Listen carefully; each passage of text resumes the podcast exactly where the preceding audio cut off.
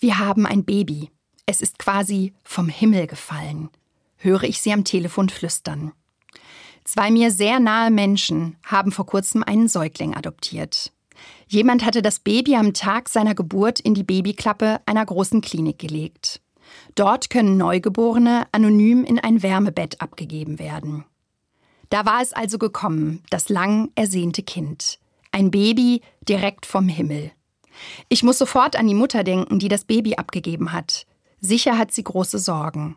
Wie lange hat sie wohl für ihre Entscheidung gebraucht? Ist sie dazu gedrängt worden?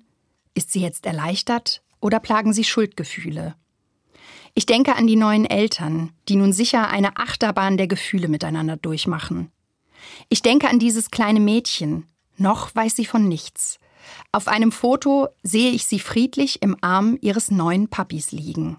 Ihre Augen scheinen blau, wie das bei vielen Säuglingen der Fall ist. Lichtphysikalisch betrachtet geschieht nämlich in ihren Augen dasselbe wie im Himmel, den wir ja auch blau sehen. Ein Himmelskind. Ich möchte der Mutter so gerne sagen, dass ihr Kind ein Himmelskind ist, dass es in die besten Hände und in eine liebevolle Familie gekommen ist.